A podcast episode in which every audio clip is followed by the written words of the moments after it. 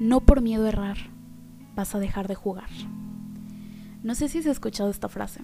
Yo hace muchísimo tiempo que la conocí en la película de la nueva Cenicienta de Hilary Duff y me gustó muchísimo, tanto como para usarla para introducirte a lo que hablaremos el día de hoy. El miedo al futuro que nos impide vivir en el presente. Creo que desde siempre he pasado mi vida pensando en lo que pasará en el futuro, imaginando qué cosas me gustaría vivir y cómo me gustaría ser. Exitosa, feliz, segura de mí misma, independiente. Sin embargo, esos pensamientos gloriosos traen consigo el desastre, la miseria y el miedo. Empiezo a visualizar un futuro lleno de pena, de situaciones que nada tienen que ver con mis ideales, sucesos trágicos en donde yo me enfermo, cometo errores que hacen que mi carrera colapse, o simplemente viviendo una vida triste, no haciendo nada de lo que alguna vez soñé. No solo decepcionándome a mí misma, sino también a mi familia y amigos. Como si construyera un castillo de puras ilusiones y viniera un terremoto y lo derrumbara, dejando tan solo los escombros de mis sueños. Estoy segura que más de una persona ha tenido esta clase de pensamientos, una mezcla de preocupación y miedo que en lugar de impulsarnos nos paraliza y nos deja siempre en el mismo sitio. Nos hace sentir desesperanza y escuchar una voz interna que dice, ¿para qué luchas? Si no tienes nada que perder, entonces dolerá menos. Pero ese lugar seguro, entre muchas comillas, donde siempre nos quedamos, no quita que sigan apareciendo esos escenarios catastróficos, ni la ansiedad por no saber lo que pasará, pero imaginándolo de la peor forma.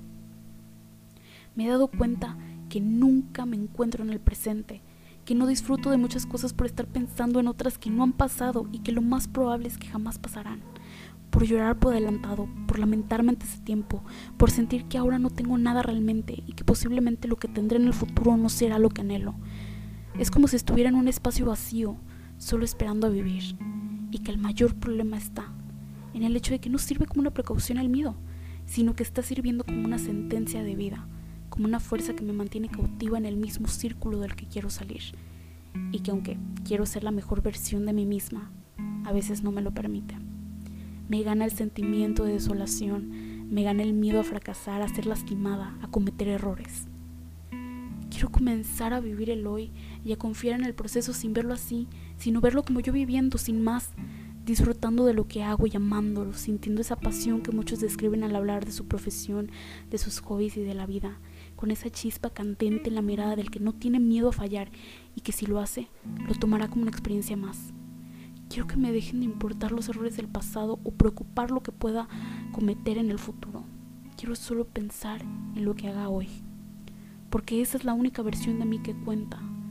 Quiero, quiero echar a andar mi carro con el tanque lleno y dejar de sacarlo con solo la reserva y siempre pensando en el momento en el que se va a parar. Quizás ahora no soy la mejor persona para brindarte un consejo, pero quiero compartirte cómo me siento, para que en caso de tú sentirte así, sepas que ahora seremos compañeros en esta recuperación de nuestro presente. Sé que es posible reconciliarnos con nuestra mente y crear una relación cordial con ella. Es cuestión de conciencia y empeño. Hace poquito, una persona a quien le agradezco mucho su apoyo y sus consejos me dijo, no puedes esperar un resultado distinto si siempre haces lo mismo. Y eso me marcó, porque en efecto, llevo muchísimos años haciendo lo mismo, sobrepensar, llorar, buscar ayuda, o a veces más bien consuelo, y repetir, una y otra vez, sin ver más allá, sin cambiar actitudes y poner un mayor empeño en mi relación conmigo misma. A partir de la última vez que vi a esa persona maravillosa, comencé a ver la vida como ella me la describió en una metáfora, como un campo de fútbol americano. Yo soy uno de los jugadores que tiene como misión llevar la pelota, que es la vida, hacia el otro lado que representa el éxito. Obviamente estarán los demás jugadores, los obstáculos, que intentarán taclearme y quitarme la oportunidad de llegar a donde deseo, pero no por eso me quedaré en la banca imaginando lo que podría pasar. Debo salir a jugar y aunque muy probablemente me caiga y pueda salir lastimada, lo habré intentado y solo con eso ya tengo la oportunidad de anotar un touchdown. Lo que quiero decir con esto es que no le tengas miedo a vivir, que la vida podrá parecer difícil, pero si no la vives nunca, no sabrás si realmente lo es. Lo que es seguro es que habrá siempre obstáculos y retos que nos intimidarán, pero no por eso debemos dejar de experimentar. A partir de hoy deja de pensar solo en lo que te gustaría hacer, comienza a hacerlo. ¿Quieres ponerte en forma? Güey, sal a correr, ve a la Chloe Ting en YouTube y haz ejercicio, come bien. ¿Quieres trabajar? Sal, reparte copias de tu CV y arriesgate. Aunque te digan que no en muchos lados, quien quita y en algún lugar te digan que sí.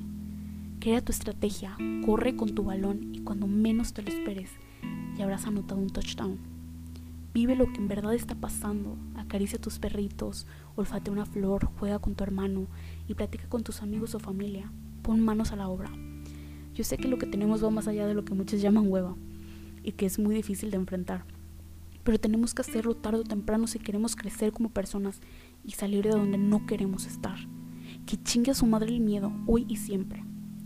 Quiero despedirme compartiéndote otra frase que me ha ayudado mucho a motivarme y a reflexionar acerca de lo que quiero hacer. Todo cambio atemoriza, aun aquellos que soñamos con realizar. No hay garantías, solo la ilusión de alcanzar lo que deseamos.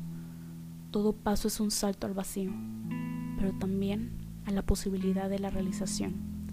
Henrietta Brown. Sin más que decir, me despido por hoy mandándote mi mejor, mi, mejor vibra. Cuídate y quiérete mucho. Nos vemos en el próximo episodio de Epifanías de los Veintitantos.